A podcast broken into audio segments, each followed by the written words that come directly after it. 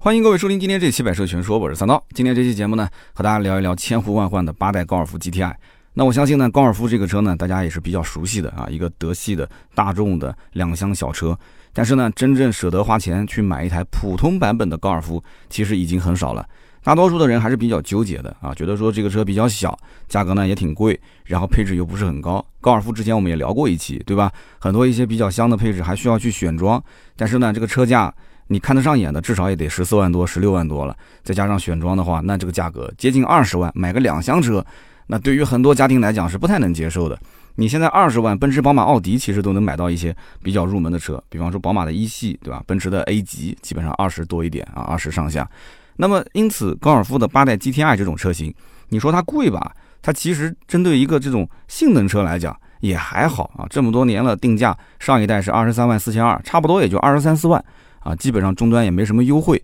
你说它便宜吧？你想一想，一台两厢车啊，卖到个二十多万，它凭什么卖那么贵？是不是？所以很多人都不太能接受。那么因此呢，高尔夫 GTI 就这种性能钢炮。它不是我们常见的 1.4T 版本的普通的高尔夫，它是个 2.0T 高功的，而且做了各方面强化的一个纯正的德系的这种性能车。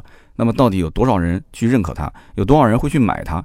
那么这一代的就是八代的高尔夫 GTR 呢，也是一直啊拖着没上市。然后这次上海车展也只是亮相，但是没有公布价格。不过我刚刚也说了，因为上一代的价格二十三万四千二。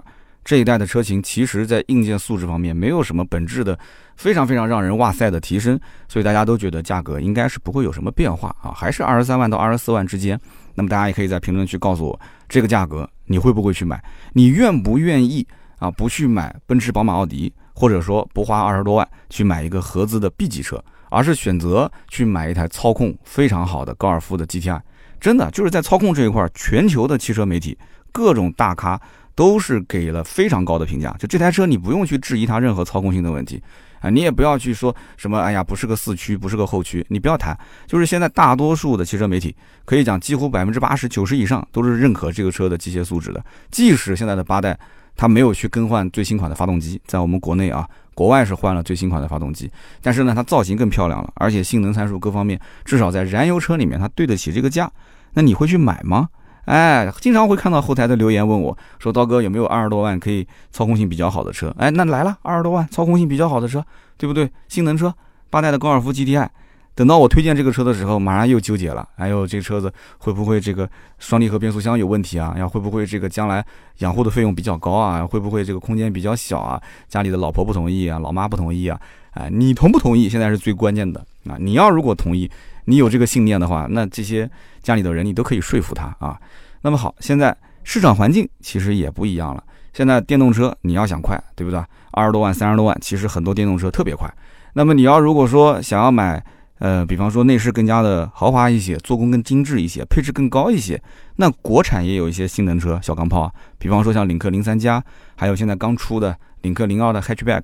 啊，就虽然价格呢没正式公布，但是大家推测啊，这台车的价格应该是不会超过零三加，所以它应该是在十六到十八万上下。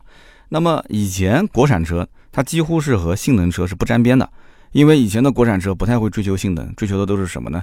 就是比合资车价格便宜，比合资车配置高，比合资车的空间大。但是这几年就不一样了，对吧？也是引入了很多的一些，比方说跟玩车文化相关的。一些这种包括跟赛事相关的，然后懂得去营造这种粉丝经济，让粉丝有信仰，而不是说让客户只追求我的性价比。所以现在的变化跟以前差别非常大。那么同时，现在 GTI 也会有一些人去反思：如果我真的去买这台车，这台车子到底是玩的爽，还是可以拿出去跟别人吹一吹牛皮啊？就是说这个车呢，要有人去懂它的内涵。你如果不懂它的内涵，你只是用纯粹的它的这种账面数据去对比的话，那我估计现在高尔夫 GTI 的很多数据啊，呃是不太好看的，拿出去跟别人比它不太漂亮，因为现在有很多的一些新能源，你怎么比？你很多数据你比的是还是 非常非常尴尬的啊！就像我之前啊发了一条微博，说这个奔驰的 AMG 的 GT，然后出了一个 Black Service 的版本啊，GT 的 BS 版。那么我说，其实现在的电动车，比方说像特斯拉的 Model 3的啊高性能版，它的百公里加速其实跟这个啊 AMG GT 的 Black Service 是差不多的啊。但是这个话我只说到这里就没有再往下说了。结果呢，发了一条这种简单扼要的微博，引来了几百号人的这个对我的攻击啊，说你啊，这年头是这样的人都可以开开始做大 V 了，这样的人都可以说车了啊。其实事实确实是这个事实，但是呢，你不能说，你可以放在心里面。你可能会觉得说，哇，如果我仅仅追求速度感的话，那现在电动车的速度感其实做的已经是很强了。但是很多人还是喜欢那种变速箱的这种。换挡过程当中的乐趣，很多人还是喜欢那种燃油车啊，它的排气声浪的带来的那种乐趣，他还是喜欢那种，比方说什么 AMG 讲究是一人一机啊，这种手工匠心文化带来的那种所谓的历史的沉重感。所以，因此有些东西在这个年代你去讲它，好像就显得跟现在的很多人的理念格格不入，而且别人去骂你，其实也能体现出自己对于。好比说 AMG 的信仰，自己的那种所谓的专业，所以呢，这也是在网络上跟人交流的一种乐趣啊，要淡定。那么比起老款的高尔夫 GTI，那么现在新款到底有哪些提升呢？那么我给一个总结，就是新款其实更像是一种补缺，或者说是一种补课，而不是有什么很质的这种层面的飞跃。所以你不要对高尔夫八代的 GTI 有太多的期望值。那么我相信今天在讲这期节目的时候，真正想买 GTI 的人已经对这个车。非常非常了解了，因为之前我也说，这个高尔夫 GTI 是一再推迟上市，但是它的很多的相关数据啊，在很早以前都被已经公布出来，所以大家都知道。那么八代的高尔夫 GTI 现在目前为什么会被很多人喷？它被喷的点在什么地方呢？就是这个发动机啊，还是沿用之前的老款的发动机，2.0T 的发动机，但是海外的版本其实已经是换装了 EA888 的 EVO4 2.0T 的发动机。那么也就是说，现在的我们国内上市的八代高尔夫 GTI，它的马力是二百二十匹，它的扭矩是三百五十扭；而海外版本用了新的发动机呢，它的马力是两百四十五匹，它的扭矩是三百七十扭。也就是说，马力少了二十五，那么扭矩少了二十牛米。那么国外呢，还有一个 Club Sport 版本，这个版本呢是三百马力，四百牛米啊，这个相对来讲就更小众一些了。那么国内为什么会把这个马力削减？其实很大一部分的原因是为了满足国六 B。那么取消了此前的进气气管喷射，然后保留了缸内直喷，它的喷油压力是两百五十八。而这个海外因为用了新款的发动机，它的喷油压力最高是三百五十八，但是它也取消了这个进气的气管喷射啊，保留了缸内直喷。那么这样做的结果是什么呢？就是导致现在的八代 GTI 反而是比上一代的车型会变得更慢一些，因为咱们国内的发动机没有进行任何的更换。然后呢，很多的一些网友再去查它的这个车重，发现八代反而比七点五代更重一些。所以现在八代的 GTI 的百公里加速是七点一秒，而之前的七点五代的百公里加速是六点九秒，也就是说八代反而比七点五代还要慢了零点二秒。那很多人就不爽了，我同样花了二十多万啊，我一直期待是新款的 GTI 上市能够性能更强劲，结果呢，我等了半天，我就是一直忍着没有买七点五代，结果到了八代反而变慢。那么这个变慢大家是不能接受的，你车子变得更重了，其实只能说什么呢？你厂家为了省成本，你没有用轻量化的一些材质去替代之前的原有的老款的这种材质。那我花了那么多的钱，我钱花在什么地方？我为什么要花二十多万，落地将近三十万去买一台两厢小车？我这个钱就是怼在它的性能上。但是你官方好像对于性能根本就一点都不在意啊！你好像就是为了省成本啊，在材质上面减成本，然后在它的环保方面还要去做阉割。然后在它的整体的发动机方面又不做任何的更新，那我到底买啥呢？我买的是个寂寞，是吧？你把这些工作全部交给我，你知道我将来是要改的，是不是？因为现在的百公里加速，你不要说什么官方的啊这种标定还是比较保守的。你像上一代，虽然说官方标六点九，但是很多人实测是六点五秒。那么这一次的话，官方标七点一，那也可能你实测是一个六点八、六点九，你也能进六秒俱乐部。但是呢？可能你要讲啊，我将来可以让你去刷程序，然后你刷了程序之后不就快了吗？你不能把工作全部丢给我啊！那将来轻量化还要丢给我了，我还要把四个车门做轻量化了，我要把玻璃敲掉变成树脂玻璃了，那你不能这么玩啊！那国内还有很多的法律法规是不允许改的，是不是？所以现在来看的话，这个动力确实差点意思。现在的宝马三系、奥迪 A 4 L 的 2.0T 高功率版，其实放到今天来看的话，不比高尔夫 GTI 的性能要差。那么你不能说同样二十多万，你拿一个 GTI 去跟帕萨特、去跟迈腾比啊，你去跟什么凯美瑞、亚洲龙或者是雅阁去比，那这就差点意思了。你这就有点完全不是两个客户群体，你偏要把它硬怼到一起去，是不是？所以这个车子呢，应该讲在很多的真正去买的车主眼里面，他会觉得说我将来一定要囤一部分的费用，然后去做什么呢？做改装，GTI 不改，不如推下海啊。那么。因为要改装，所以现在很多人呢给自己一个心理安慰，就是说它发动机没有变，因此有很多非常成熟的针对这个发动机进行性能提升的改装方案非常非常成熟，就成熟到让人感觉心疼，真的是让人心疼。因为大家对于官方的这个数据实在是看不下去了，是吧？其实从我的角度来讲啊，就是对于高尔夫 GTI 这个车型，你不要对它有太多的神话，这就是一个商品，你也可以把它当成是一个割韭菜的镰刀。就是说，大众自己知道这台车从诞生开始一直卖得非常好，全球有无数多的粉丝。那么在中国市场上，中国的消费者又有钱，对吧？人傻钱多。那么我不需要去听你们的呼声，因为现在海外的版本其实有一样东西也没加，那国内版本就更不可能给你了，就是 VAQ 的前桥电控限滑差速器。这个呢，其实全球的 GTI 的粉丝呼声非常高，都是指望八代能不能加上这个东西。那么加这个东西有什么好处呢？因为 GTI 是一个前驱车，所以它在极限过弯的状态下呢，它大概率会出现一些转向不足，也就是说我们俗称的推头。那么这样的话，你往往把发动机的动力提升的越高，因为你后期可能会刷 ECU 或做一些硬件改装，你会把它的发动机整体的功率提升。那么动力越强，它的推头就会越明显，所以大家都希望官方能不能直接给配一个 VAQ 的前桥电控的限滑差速器。那么现在目前国产的八代 GTI，它只配了一个普通的高尔夫全系标配的 XDS 的刹车式的模拟限滑差速器。那么这两者之间有什么区别呢？呃，给大家举个例子你就知道了。大家玩过数码相机应该都很清楚啊，它有光学变焦，也有数码变焦。那么往往光学变焦拍出来的照片，其实你有多少像素，它实际的直出也就是多少像素。但是你要如果是数码变焦，你会发现这个画面会变得很模糊啊。它是用算法算出来的这样的一个画面啊。我也不太会玩相机，大概就这么个意思。所以你因此就会很清楚，这种所谓的模拟的限滑差速器啊，和这种所谓的前桥电控的限滑差速器差别是非常大的。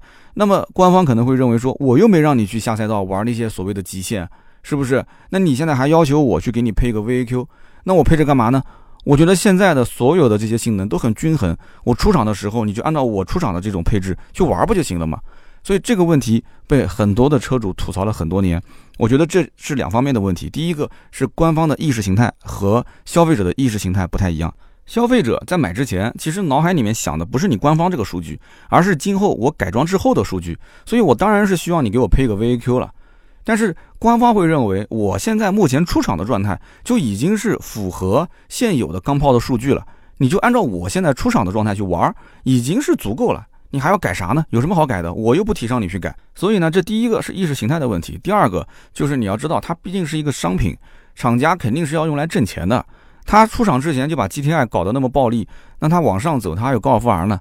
那 GTI 本身它还有 Club Sport 的版本的，它稍微给你把动力提升一些，再多赚你个十来万，那不很正常吗？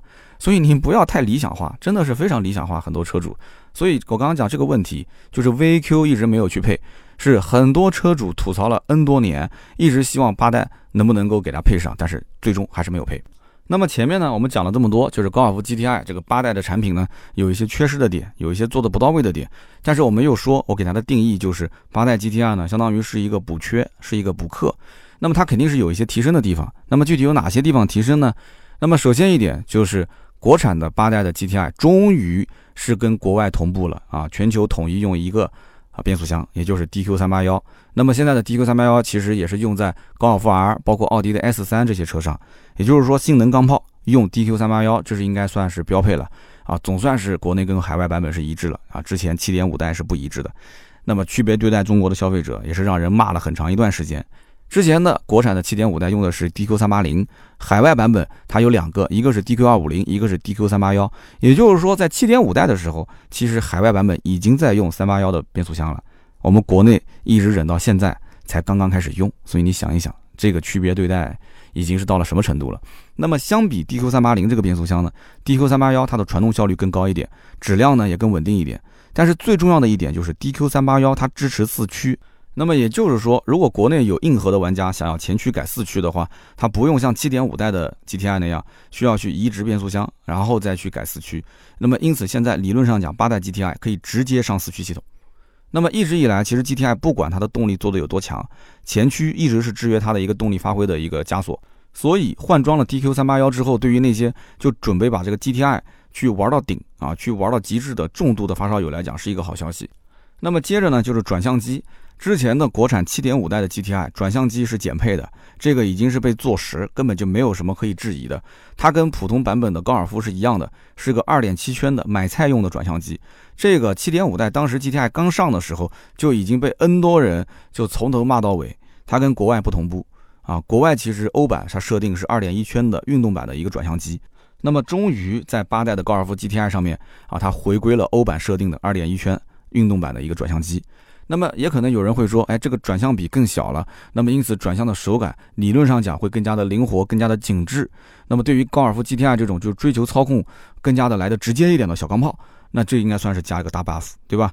所以这台车子我相信啊，等它上市之后，很多人第一时间去试驾啊，大家不可能直接刷卡就买，试驾的时候他一定会去试这个转向，看看是不是比之前的7.5代要更好一些。买高尔夫 GTI 的人一定是懂车的啊，你糊弄不了他。那么八代的 GTR 呢？车身高度比普通版本降低了八毫米，它的弹簧的磅数提升了百分之十五。DCC 的自适应悬架系统呢，依然是标配。这个自适应悬架呢，它可以从舒适到运动啊，悬架的阻尼分十五段可调。那么也就是说，这台车你平时想要代步，你可以让它的悬架阻尼更舒服。你要是下赛道想跟人去竞技，你可以把它调成运动模式。那么之前由于7.5代它采用的是2.7圈的转向机，所以就导致转向机跟这个 DCC 的自适应悬架它的匹配就受到了一定的影响，所以它的转向手感跟它的底盘回馈的匹配度会变差。那么现在的八代啊，它变成2.1圈的转向机，再加上这个 DCC 的自适应悬架，所以很多人非常期待这台车最终开起来的感受到底怎样。所以说八代的 GTI 它在一些硬件素质方面确实是有提升的，但是呢，中国的高尔夫 GTI 的车迷仍然不会为它鼓掌。因为这些东西本来就应该是归我的。之前的七点五代海外就是三八幺，你为什么给我三八零呢？对不对？之前的高尔夫的七点五代，那么海外的版本它的转向机就是二点一圈，你为什么给我二点七圈呢？你阉割的东西，你现在只是补回来了而已。我为什么要给你鼓掌？你现在发动机还是没有变啊，对不对？那海外都是用最新的发动机了，可是你价格卖的并不比海外便宜啊，这就是最大的问题点。就说到底，GTI 在中国你要买还是一个韭菜。只不过他可能觉得说这台车还是有一些后期改装之后可玩的乐趣而已，这只是让很多的一些想买它的人一些心理安慰啊，纯纯的心理安慰。那么现在的八代的 GTI 呢，其实你从外观上来看的话，也没有说那么惊艳。为什么呢？因为现在的普通版本的八代的高尔夫就已经是非常的运动了。那么八代的 GTI 其实是在普通版本基础上加入了蜂窝的进气格栅，然后五点式的 LED 的雾灯。还有一个风火轮的轮圈啊，轮毂一直是高尔夫的一个典型的特征。那么它的格栅和轮圈都是延续7.5代的设计，跟7.5代不太一样的地方是什么呢？屁股的下方有一个 GTI 的标，然后移到了正中间，同时喷成了红色。那么这样的话，那么它大众可能觉得左下角会空出来，所以他就给它加了一个380 TSI，这也是大众的 GTI 这么多年来第一次加上了一个这种标识380 TSI，从来以前没有加过的啊。那么你从整体上来看，如果不是了解 GTI 的人，可能就觉得是一个普通的高尔夫啊。但你要如果了解 GTI，不管是车头看还是车尾看，还是侧面看轮毂的话，一眼就能认出来啊，这是个 GTI。那么八代的高尔夫 GTI 呢，它毕竟还是个高尔夫嘛，所以它也要走这个数字化的路线。那么因此呢，屏幕也要往上怼，对吧？十点二五英寸的液晶仪表，那么有转速表，中置的 GTI 的专属主题。那么这个表底呢，它的速度从两百六十公里每小时也是升到了两百八十公里每小时。它的这个中控屏幕呢，也是升级到了一个十英寸，那么依然还是会卡顿，因为大众这个车机系统真的非常的垃圾啊。那么此外，还有它的这个运动式方向盘、运动式座椅，座椅呢相比七点五代确实有所提升啊，变成了一个桶型的座椅，中间是非常经典的格子布，外圈呢是一圈那个阿坎塔拉的材质。那么依照目前我们得到的消息来看，啊，这应该算是个好消息了，就是八代高尔夫 GTI 的配置会比较高，比方说它有方向盘加热，有前排座椅的加热，前排座椅记忆、抬头显示、哈曼卡顿的音响等等，那这些都是标配。那所以因此你就可能会得出结论，难道说动力不够，配置来凑啊？那么我们就好好聊一聊，就这次大家吐槽最多最多的点，就是为什么发动机它不变？发动机不变，其实最根本的一点就是成本的问题。EA 八八八 EVO 四的二点零 T 发动机在海外投产其实时间也不长，那么现在如果说它要引入到国内的话，它肯定是小批量的引入。那么现在又是一个疫情阶段，其实你大规模的引入反而会把成本摊销，你越是小批量的引入，成本反而是不低的。那么第二套方案是什么呢？就是国内能不能再单独开一条生产线啊，去造这个发动机？那么你想一想，这个发动机除了用在高尔夫 GTI 车上，它还能用在哪些车上？2.0T 的高功发动机，其实无论用哪一种方案，它成本都非常难控制。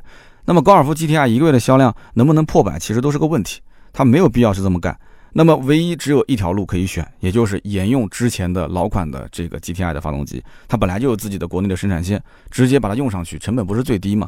所以八代的 GTI 跟普通的高尔夫是共线生产，那么沿用老款的发动机。但是大众呢，在国内的确是有新一代发动机的计划，比方说普通版本的 1.4T 发动机会在2022年，也就是明年换装全新的 1.5T。所以说呢，如果你是高尔夫 GTI 的车迷，你只能每天烧高香啊，你去祈祷大众的车子一直畅销，一直畅销。将来一旦要是换 1.5T 了，先是高尔夫啊，然后这些其他的像速腾啊、朗逸啊、宝来啊，就所有的这些 1.4T 的换成 1.5T 都畅销，都好卖。那么它可能在8.5代的 GTI 出来的时候，就给你换上了 EA888 的 EVO 四的新款的 2.0T 发动机，因为挣到钱了嘛，反正一条生产线生产1.4也是生产，生产 2.0T 也是生产，对不对？那那个时候国内可能才开始会投产。那么第八代的高尔夫 GTI 没有用最新款的这个发动机，到底是好是坏呢？有人要讲了，说这个问题问的好傻。那有心不用心，区别对待，你还问是好是坏？你是不是想帮他洗白？其实我告诉你，真正现在在网上，大家对于这个观点啊，还真的是有分歧。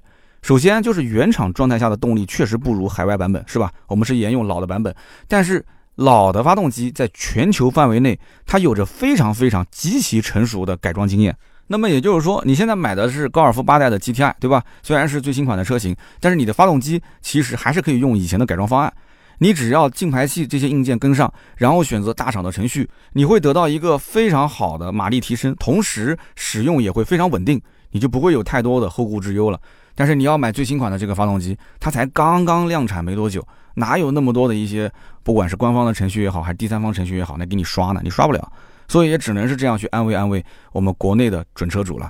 那么你既然现在已经是准车主了，你肯定多多少少对 GTI 呢有所了解。你也知道 GTI 在玩车圈里面它的这种名号是非常大的。那么 GTI 为什么在玩车圈子里面那么有名？那我个人觉得它有几个因素啊。第一个呢就是历史的传承，第二个呢就是性价比相对还可以，第三个呢就是它的造型确实一直造的都很好看，不管是哪一代，现在的八代还是之前的七点五代。那么这里面最关键的一点就是高尔夫 GTI 的历史传承。那么有人讲高尔夫还有高尔夫 R 呢，对不对？其实高尔夫 R 相对于高尔夫 GTI 啊，它来的更晚一点，它是从四代的高尔夫才正式诞生的，而 GTI 是从初代，就是第一代的车型就已经诞生了。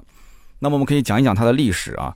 一九七五年的时候，那个时候初代的高尔夫 GTI 刚刚面世，当时搭载的是一颗一百一十马力的一点六升的四缸发动机，百公里加速呢九点二秒。那么你放到今天来看的话，你会觉得说这是什么数据啊？才一百一十马力，九点二秒的百公里。但是你要想一想，一九七五年是什么概念？今年是二零二一年，啊，将近四十年前就已经可以做到这样的一个数据了，已经是非常非常厉害了啊。那么大众之所以要做 GTI，它里面其中有一个原因就是当时是想参加比赛，但是呢，比赛这个规定就是说你要造五千台啊，在市面上销售的同款车型，你才能进行参赛，你得是个量产车。所以大众一看，哎，那怎么办呢？我只能把高尔夫强化，强化完之后成了一个 GTI。所以呢，就在市场上投放了五千台的高尔夫 GTI。结果这么一投放，整个的车迷都疯狂了，很多人都是去抢这个配额，而且呢，还有一些比较懂车的二道贩子啊，就专门去抢这种订单，抢到手之后呢，再进行转让。所以你看，几十年前跟几十年后，其实人们都是一样的啊，市场都是一样的，只要这个车够抢手啊。那么后来呢？大众一看这车卖的那么好，就开始不断的生产加推，那么以至于这一台基于初代的高尔夫打造的 GTI，从1975年诞生开始，一共生产了大约53万辆。所以你想想啊，有的时候呢，真的是无心插柳柳成荫啊。一开始只想生产五千台啊，出来打比赛，结果呢，它变成了一个爆款，然后呢，生产了这么多台车，而且大众公司呢，靠这台车不仅赚到了钱，而且还赚到了口碑。那么这个时候呢，就出现了一个非常有意思的现象，就是远在大洋彼岸的美国，这个时候它的初代的 GTI 被无数人去吐槽。那有人讲不对呀，初代的 GTI 你刚刚不是说卖了五十三万辆，是一个爆款嘛？为什么在美国就被吐槽呢？那么这有两方面的原因啊。第一方面的原因就是大众当时一九七五年把 GTI 引入到美国的时候，给它换了一个名字啊，就是没有用高尔夫的这个名号，而是叫 Rabbit。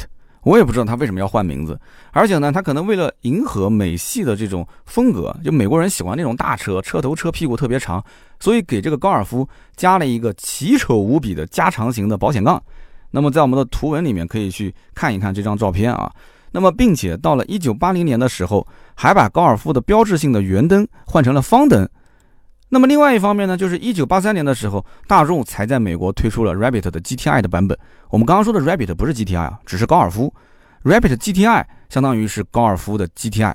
那么是一九八零年才开始在美国，而一九七五年其实初代在欧洲市场已经有了，就推迟了五年。那这还不关键，因为美国人也不傻，美国人有些车迷也知道欧洲市场上有一款车叫 GTI，大家也想买。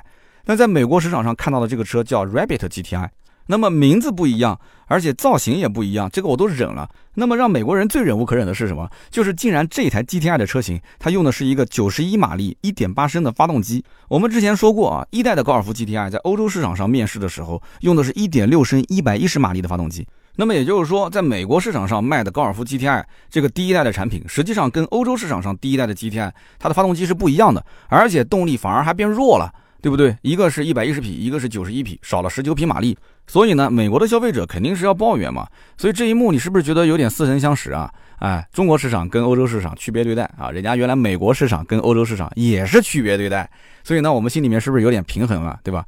这个事情还没完，结果过了三年，在欧洲市场推出了普通版本的二代高尔夫，不是 GTI 哦，就是普通的高尔夫，用的就是美国市场上 GTI 的这个发动机，一点八升的这个发动机。所以呢，美国的消费者就觉得很奇怪，我明明买的是一台高尔夫的 GTI，但是呢，我用的是一代的造型，但是装的是一个二代的普通高尔夫的发动机，你觉得他骂不骂？换做是你，你骂不骂？所以这就是割韭菜嘛，在美国市场割了一老波子韭菜。那么这台车子在欧洲市场，感觉好像哎，最新的技术都是给当地的消费者，他不会再去割韭菜了吧？哎，有的时候他狠起来啊，自己人都要割。怎么割呢？一九八三年在欧洲市场，当时推出了二代的高尔夫之后呢，那么一九八四年就紧跟着发布了二代的高尔夫 GTI。那么在欧洲市场，这个 GTI 呢，进气格栅也是保留了一圈的红边，加上一个 GTI 三个字母。它比这个普通版本的高尔夫是进行了很多的强化啊！这一代的 GTI 呢，有一百一十二匹马力，但是初代的 GTI 是一九七五年面世的，也就是说高尔夫的二代的 GTI 花了十年的时间，将近十年啊，然后呢，只给它增加了零点二的排量，然后动力只提升了两匹马力，百公里加速增加了零点三秒。所以当时的欧洲消费者心想说：“你这是做了个啥？你这十年是干了个寂寞是吧？”但是毕竟它是 GTI，很多人还是对 GTI 有情节，所以咬着牙买了二代的 GTI。但是神奇的事情就发生了，仅仅过了两年的时间，大众公司就出了一个高尔夫 GTI 十六 V 的版本啊，十六 V 的版本，相当于是在原有的 GTI 基础上做了一个升级。那么叫这个名字的原因是什么？就是因为它在车上配了一个双顶置凸轮轴十六气门的发动机。那么当然，对于当时还没有买二代 GTI 的客户来讲的话，那肯定是一个天大的喜讯啊！因为现在的这个 GTI 十六 V 的上市啊，他们不用花冤枉钱去买上一代只提升了两匹马力的一个普通版了，他们完全可以买这个一百三十九匹马力的版本，是不是？GTI 的标志下面还增加了一个十六 V 的 logo，然后它的头灯也不是之前那个丑到让人想哭的方灯，变成了一个四个圆灯，所以这台车你要开在路上，你再去遇到之前的买了二代 GTI 的这些车主的话。那你会让他非常记恨啊，他会抛来非常羡慕、嫉妒、仇恨的眼神。那么神奇的事情后来又发生了，高尔夫 GTI 十六 V 的车主才高兴没多久啊，两年就两年的时间，高尔夫又推出了 GTI G 六零的版本，而且这个 G 六零呢强化的更狠，在之前的十六 V 的基础上，不仅给它增加了一个机械增压的套件啊，使这个车迸发出了一百六十匹马力啊，之前十六 V 是一百三十九匹嘛，这个是一百六十匹，而且给它配了一个十五寸的 BBS 轮毂，还有一个 Recaro 的运动座椅。那么简单的来说，就是出厂就是改装车。那么有人可能要讲，到此是不是就结束了呢？哎，其实还没有完全结束啊，但是基本上已经算结束了。没到一年的时间，大众又把这台车子推到了一个极限，就是推出了一个限量七十一台的叫 GTI G60 的限量版，然后发动机的数值直接调高到两百一十匹马力，而且用上了自家的四驱系统。所以今天你再看八代的高尔夫 GTI 现在的这个版本。你再看看之前高尔夫的历史，你会不会发现惊人的相似？它其实就是兜里面有一块钱，先给你两毛，再给你一毛，再给你三毛，最后给你四毛，大概是这么一个状态。所以呢，你今天听了我的节目，你心里基本上就有数了。历史总是惊人的相似。你要知道大众到底想干啥？现在的这个八代的高尔夫 GTI 是它的最终形态吗？一定不是。那你好不容易说买一台回来，然后又是刷程序，又是做改装，然后呢买配件又是从国外买，好不容易等了一个月、三个月、六个月啊，好不容易改了一年、改了两年，等你改成了你心中应该有的样子，咔嚓，高尔夫出了一个新款车型，呃，它的量产出厂就是你想要的改装后的样子，你说你郁不郁闷啊？你说你这钱花的冤不冤？所以有的时候呢，啊，买这种车子还真的是等等党的胜利。那么这里面呢，我们提一个冷知识啊，就是高尔夫 R 这个车型呢，呃，官方其实给它有 R 这个称号，是从第四代的高尔夫才会有的。那么实际上，在二代的高尔夫 GTI G60 的限量版这个车型，你看它后期的演变。从这个版本开始，应该就算是高尔夫 R 的一个起源，这是它的真正的老祖宗啊！所以你以后跟别人吹牛逼的时候，你可以这么讲：你说，哎，你认为是四代才是高尔夫 R 是吧？其实不是的，二代的 GTR 的 G60 限量版，你去看一看，这台车才是 R 的老祖宗。那么我们再继续讲这个高尔夫 GTI 的历史啊。到了1992年的时候，第三代的高尔夫 GTI 就推出了，但是这个时候推出的产品呢，就有一点点新瓶装旧酒了啊！这台车各个方面提升。啊，其实也挺大的，也配备了什么当时的安全气囊啊、预警式的安全带啊。九二年啊，有这些东西就不错了，ABS 防抱死啊这些。但是它的发动机只是在上一代十六 V 的基础上做了一个扩缸，所以就扩缸扩成了一个二点零升的发动机。所以你看它这发动机的技术，它可能有新的，它不给你用。那么这就是大众公司惯用的叫挤牙膏式的手法。那么除了大众以外，丰田也是一个挤牙膏的高手，一点一点往外挤。那么到了一九九七年的时候，第四代的高尔夫 GTI 面世了。那么四代的 GTI 正式进入到了涡轮增压的时代。但是这个时候的 GTI 呢，已经没有之前的名气那么大了。为什么？因为诞生了高尔夫 R。高尔夫 R 比 GTI 那性能各方面那更是强化的，就不要不要的了，是吧？那大家有高尔夫 R，为什么还要买高尔夫 GTI 呢？那么如果说四代的 GTI 离我们还是比较遥远的话，哎，到了后面五代的 GTI 那就离我们很近了，因为第五代的 GTI 是第一次进入到了中国市场。啊，原装进口进入到国内，所以从这个时候开始，高尔夫的 GTI 用上了双离合的变速箱啊。中国老百姓第一次接触 GTI 就是这个双离合的变速箱，之前都是手动挡。那么如果说你现在运气好，你在二手车市场上你去找一找当时的五代的 GTI，你可能还能找得到，还是原装进口的。那么再往后六代的 GTI 就是我们非常熟悉的了。那么在二零一零年的三月份正式上市。六代的 GTI 呢是一汽大众当时国产的一个版本，那么到了七代、七点五代的 GTI 和现在的八代的 GTI，那都是一汽大众进行国产的一个销售形式啊，就从此就没有再进口了。所以你纵观整个高尔夫 GTI 的历史，你会发现它从一九七五年开始第一代诞生到今天为止，从来没有断代过。虽然说我们国内是从第五代开始引入的，然后第六代开始进行国产的，但是中国的消费者他也知道高尔夫的 GTI 这个车型到底代表着什么，他也知道这台车其实它可以得到很多的啊，就纯正的德系钢炮的驾驶体验，而且呢也有非常成熟的改装方案，它可以拿来玩，可以拿来开，甚至包括家用。虽然空间小一点，但毕竟是一个代步工具啊，它没有那么太暴躁。所以呢，这台车子我们总结来讲啊，从颜值、从文化内涵、从机械素质各个方面。啊，很多人还是认可的，觉得说同样花个二十多万，物有所值。这也是为什么在中国市场上，它仍然有非常非常多的车迷、非常多的准车主、非常多的玩家的原因。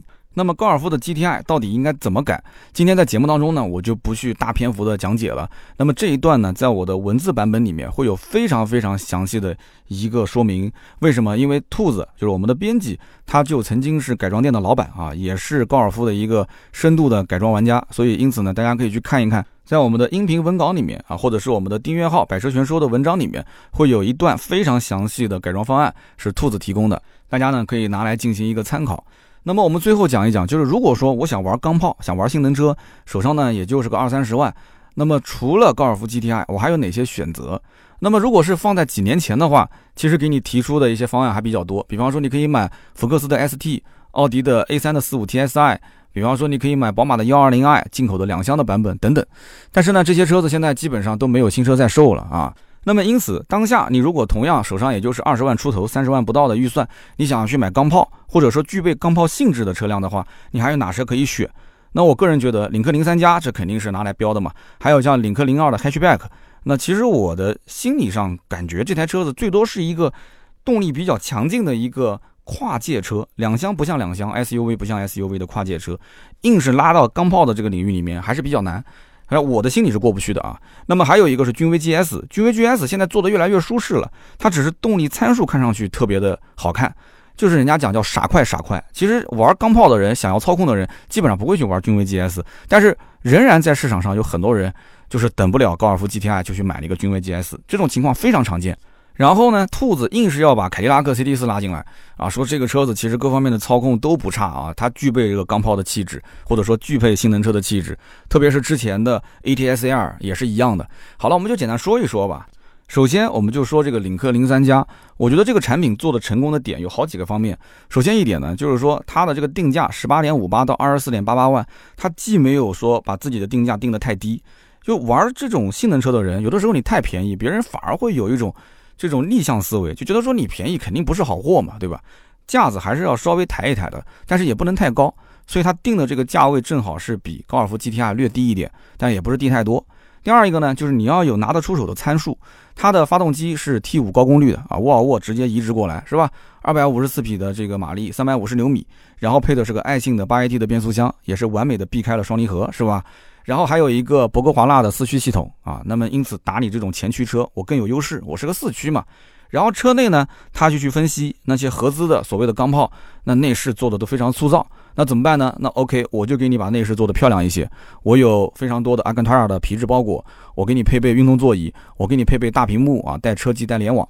所以我就想问一句，你说你坐进了这个车子里面，你再去看一看其他的所谓的钢炮，你心里是什么感觉？是不是？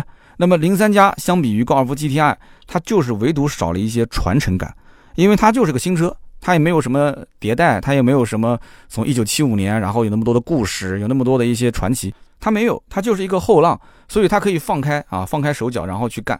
所以因此，它这个车子呢，现在就要营造一些这些所谓的文化、所谓的内涵，所以他不就去打这个 WTCR，还夺了个冠军吗？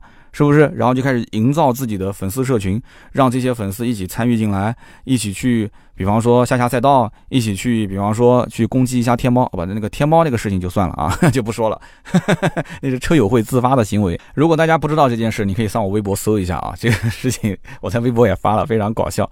那么因此，如果你也想买这个领克零三加，首先你对这个外形啊，你首先要认可，然后性能你要认可，然后它的配置、它的内饰你都非常认可，你没有把它当成是一个国产车。来去想，你就觉得国产车跟合资车没有任何区别，那 OK，你就是零三加的用户。你要是心里面还是觉得说，哎呦，国产是不是将来毛病多啊？国产是不是保值率不行啊？哎呦，国产是不是做性能车就没有那些合资车做得好啊？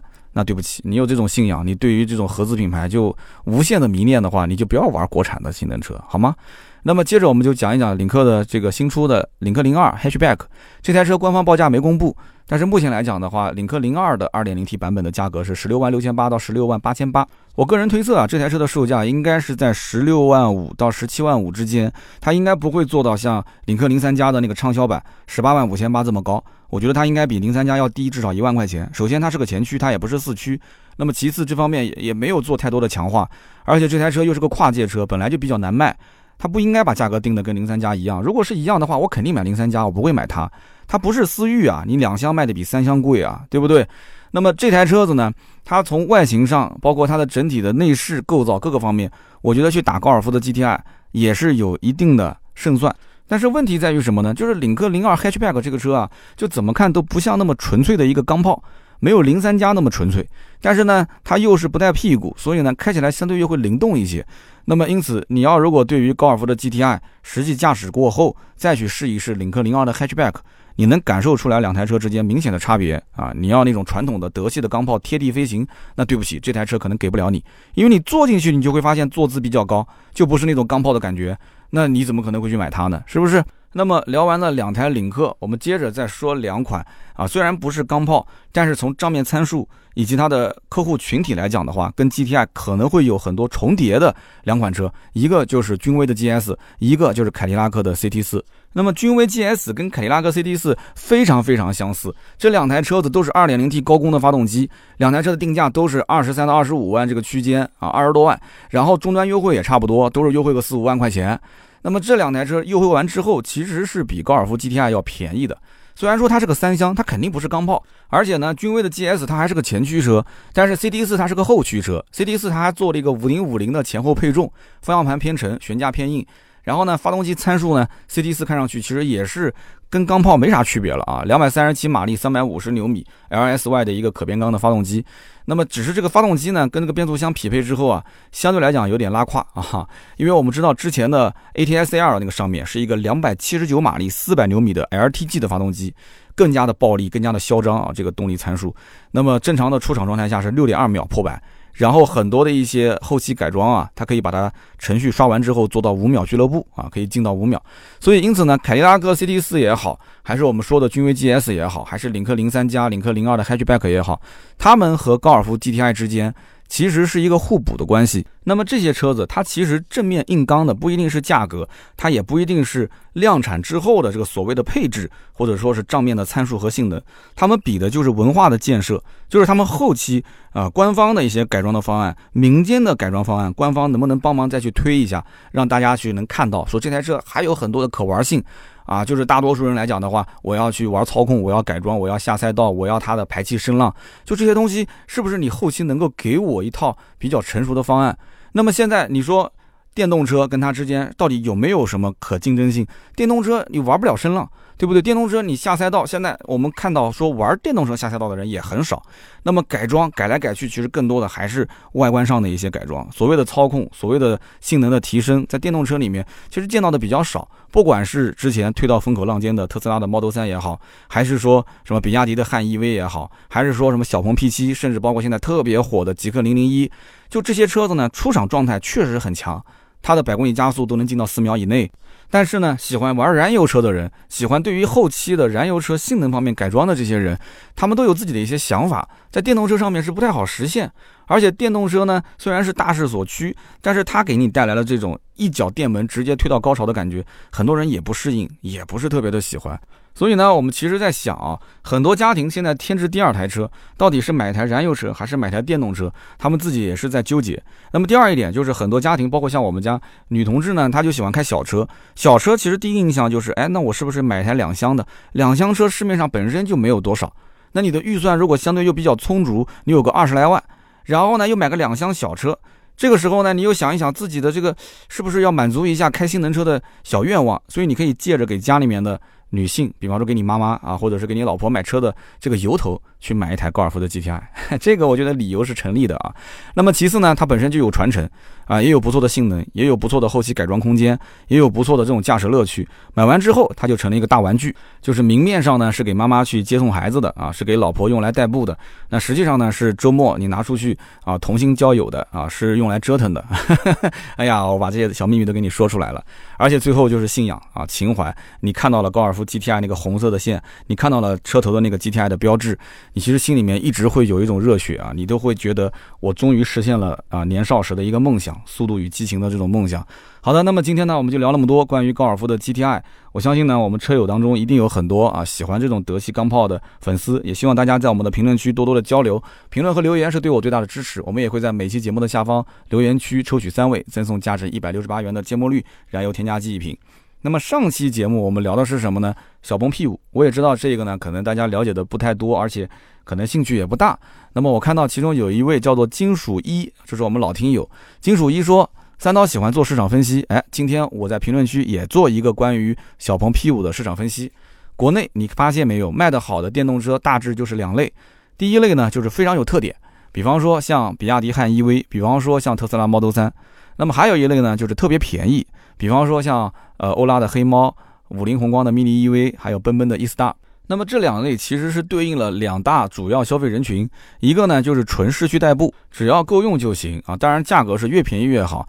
那么第二一类呢，就是钱不一定特别多，但是呢就想玩一把新能源车，就想得到这个车的一些性能和这个车的一些特点。所以呢，小鹏 P5 这款车，我觉得我分析来分析去，这两点都占不上。所以呢，我个人觉得小鹏 P5 今后的销售情况应该是不容乐观的。其实我觉得说来说去啊，小鹏 P5 要干的事情只有一点，它的差异化其实并没有那么明显啊，它做的很多都是噱头和营销，它应该是把价格做的足够便宜，这一点上如果能做到位的话，应该还是 OK 的啊。下面一位呢叫做小嘴乱舞，他说我非常同意三刀节目中的观点，实际上我也是这么想，就是家里面我有两台车，一台呢是一四年的途观，一台呢是五月份刚刚新提的东风本田的来福将啊，来福将就是飞度的兄弟车型。他说我打算再过个三年，就是开满十年是吧？今年是第七年了，二零二一年，开到十年之后，我把途观给置换掉。等到二零二四年的时候，电车已经非常成熟了，我可以尝试入手。我最理想的状态就是电动车在冬天的时候，它的实际的续航里程能在五百公里以上，最好这个车还带一个激光雷达。我希望国产电动车将来能够给力一些，让子弹再飞一会儿。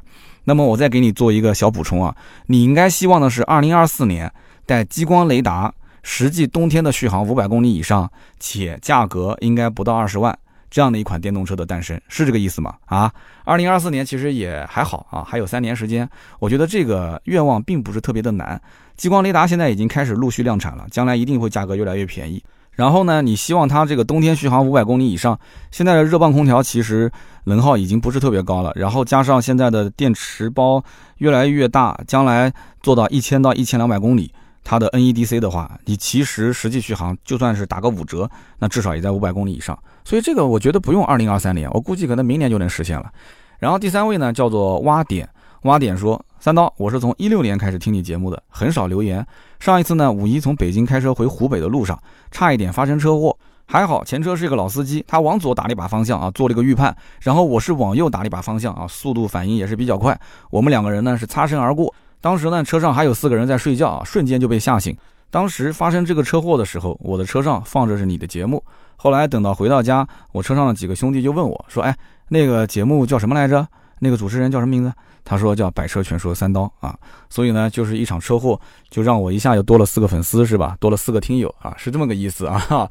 那首先谢谢你啊，也是好人有好报啊，这个吉人自有天相啊，避开了一次车祸，也可能是我的节目啊给了你好运，是吧？上期节目我还看到有人讲了这么一句话，说三刀你以后选留言能不能不要选那种啊夸自己的留言？其实我也发现了这一点，就是我比较喜欢去选那种，呃，就是大家听完节目之后有感而发的一些留言，就是说，哎，我是哪一年听你的节目，然后我平时在听节目过程中会有一些什么样的感想，就这一类的留言，我读完之后很有感触，有的时候自然而然就会把它选中成为中奖留言。但是呢，我现在因为想了想，毕竟是做汽车类的节目，大家的互动也很重要，就是比方说你跟车子的一些相关的留言，我也会去选中。但是每一期节目毕竟只有三条，我也是希望各位多多的见谅。然后同时呢，上期节目可能我录的时间比较晚啊，已经是深夜了，所以呢，我的语速比较慢，然后呢，声音显得很疲惫。很多人也很关心我说三刀是不是生病了啊？没有生病，挺好的，生龙活虎，就是缺觉啊，要多睡睡。所以在节目里面呢，非常感谢大家对我的关心啊。那么上期节目我的语速放慢之后，很多人也觉得说听起来反而挺舒服的。